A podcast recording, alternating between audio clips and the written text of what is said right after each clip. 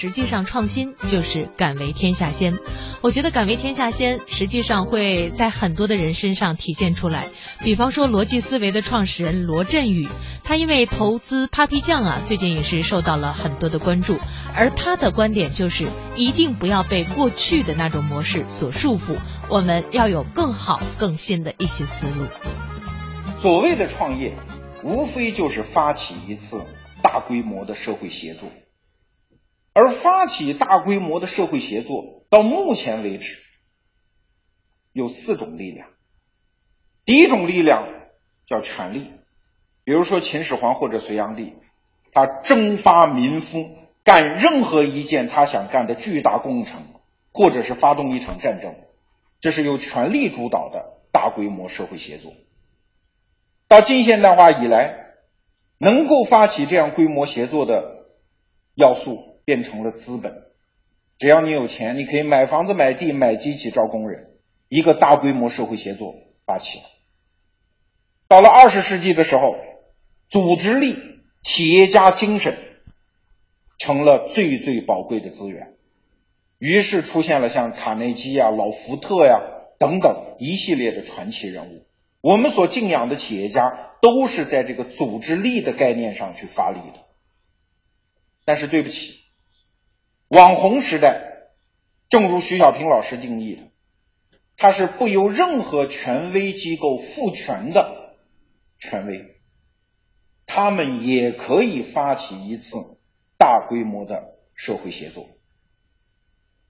我清晰的记得，大概两年前，一位手机业的大佬在某个场合摸着罗永浩刚刚发布的锤子一代手机，说。这玩意儿很可怕。我说你觉得做的很好吗？他说不是啊，那做的不好啊。我说那你为什么担心呢？他说万一第二代它变好了呢？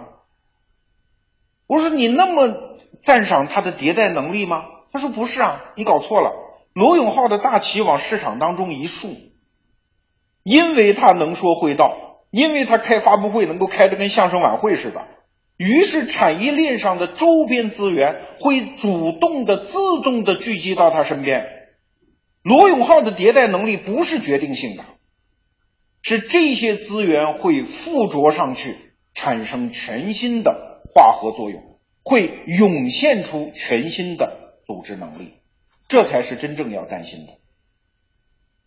最近很多人我看写文章在说，阿毕竟不就是个艺人，他怎么会经营企业？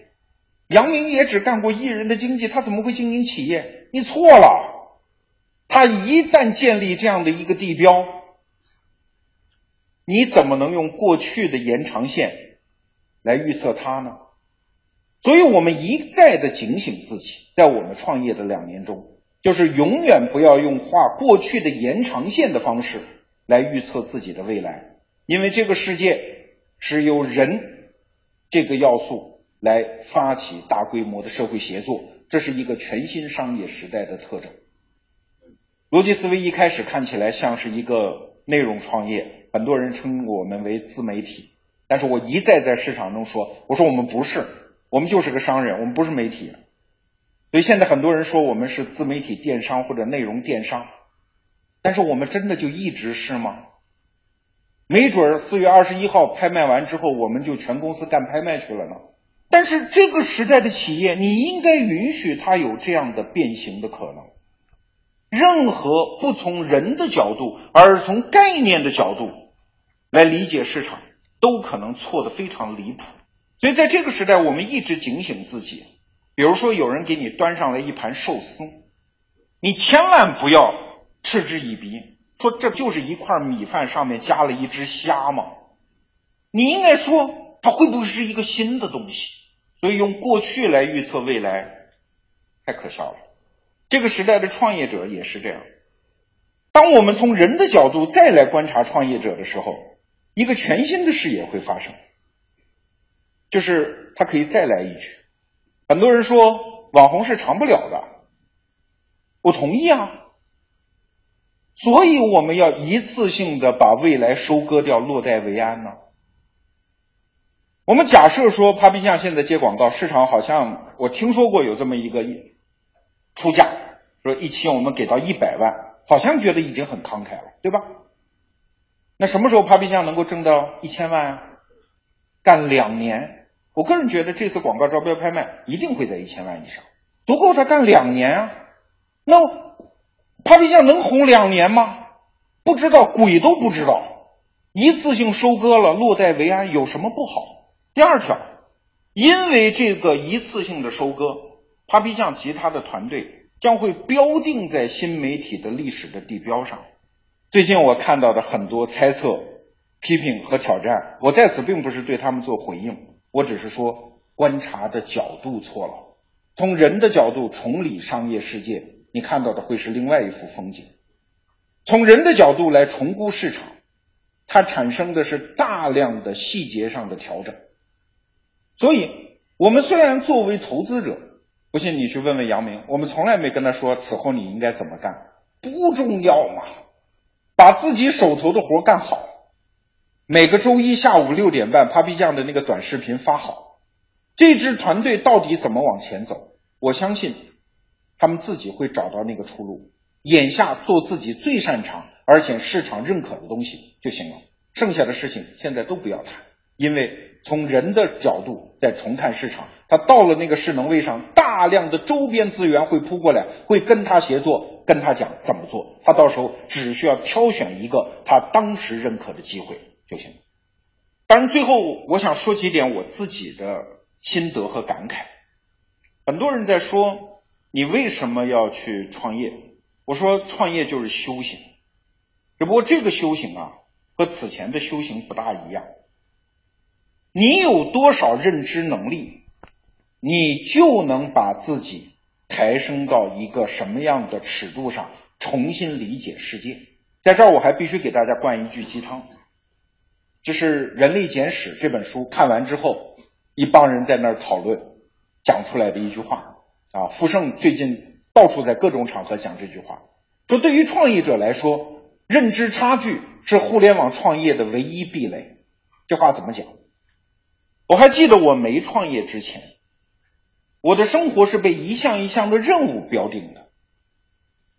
无论你在大组织体内部，还是作为一个个体的手艺人，你的世界就是一个一个的任务。组织对你来说是什么？组织是一个挺好的东西，权力是一个挺好的东西，它让你的世界变得扁平而简单。你的世界就是你的老板喽，你周边的同事喽，还有你的下属了，以及眼前面对的这个任务，你的世界变得很很容易理解。但是作为一个创业者，他最大的难题是什么？就是在互联网时代，一切没有了边界，表面上呈现出来的是大量的机会。但是对于一个具体的创业者来说，留下的是内心最深的恐惧，因为你等于是把自己的肉身抛离到了一个黑沉沉的海面上，什么样的可能都会发生。你不管做对了任何事情，你都不敢说我干的最漂亮，因为你心里清楚，上面还有无数个层次可供你升级。就在今天，任何一天。我们身边都存在着一个干半年就是百亿美金级公司的机会。事实上，像谷歌、Airbnb 这样的公司，它就是这样啊，一个主意，甚至被收购的时候只有几十个人的团队，已经是数十亿、数百亿美金的公司。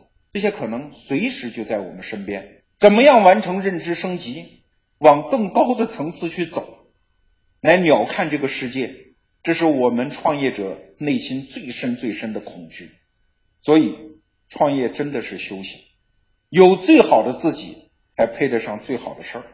我还记得我听过一个段子，一个男孩追一个女孩，然后中途就撤了，说实在追不动了。女孩说：“你怎么撤了呀？”男孩说：“你到底你倒是给我一个进度条啊！我追到百分之多少了？”对。创业对于一个希望提高自己的人来说，它就是一个进度条，它让你内心修为的成长，获得一个市场上的结果和估值。创业到一定份上，你就会知道，那个估值、那个市值，其实跟你的个人消费和个人财富已经没有什么关系。它只是在标定你的内心到底有多大，你的认知到底达到了什么样的层次。